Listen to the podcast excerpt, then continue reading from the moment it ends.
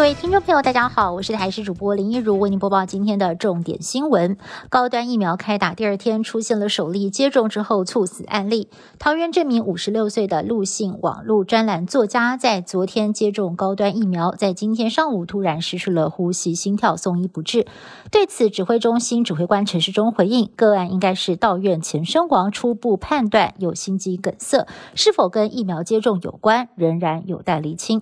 这名作家过去曾经。在脸书上多次发文表示支持国产疫苗，甚至曾经说过，万一接种疫苗过世，也只能够视为向病毒献祭。没有想到一语成谶，也让亲友们相当的哀痛。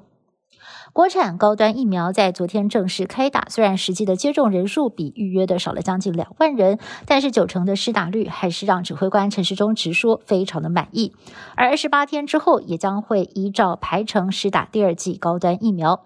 不过，对于在六月中就已经施打第一剂 A Z 疫苗的八十五岁以上长者，原本从今天开始就要陆续接种第二剂，还是迟迟等不到。对此，陈时中回应哦，会针对这些长者有所安排，但是策略上仍然会以。是打第一剂为主。台湾国产高端疫苗正式开打，蔡总统带头接种。美国有线电视新闻网 CNN 报道，高端成为台湾疫苗自给自足计划的核心。但是在报道当中也点出，连澳洲跟纽西兰都有意疫苗接种率达到一定的标准，可能会放弃一直以来执行的清零策略。如果台湾持续的追求清零，有可能会变得越来越孤立。对此，陈时中回应：清零非目标，但是方向不变，强调台湾的经济并没有因此受到影响。中温肉品闯关台湾而走私的报关行被查出，先前已经有四十一次的违规记录，而现在关务署决定将撤销报关行的营业执照。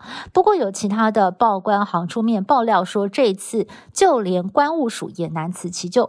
报关行的业者说，海关人员明显的训练不足，不能够分辨问题货物，恐怕走私肉品案只是冰山一角。对此，关务署回应将加强人员训练，也将会请防检局支援，调派警疫犬协助海关作业。经济学人发表了二零二一年全球安全城市排行，丹麦首都哥本哈根挤下了东京、新加坡等城市，荣登本届全球最安全城市榜首。至于台湾的城市，只有台北市以总平均七十四分入榜，排名在第二十四名，不过较前两届小小掉了两名。这次因为新冠疫情的影响，首次将疫情的处理纳入考量，更新增环境安全指标。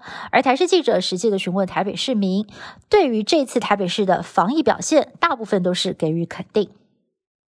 塔利班占领阿富汗首都喀布尔超过一个星期，持续的局势动荡当中。而塔利班重新掌权之后，首先就得面对财政难题，因为 IMF 等国际金融组织已经切断了对阿富汗的一切金援，就连阿富汗央行存放海外的九十亿美金也全数遭到冻结。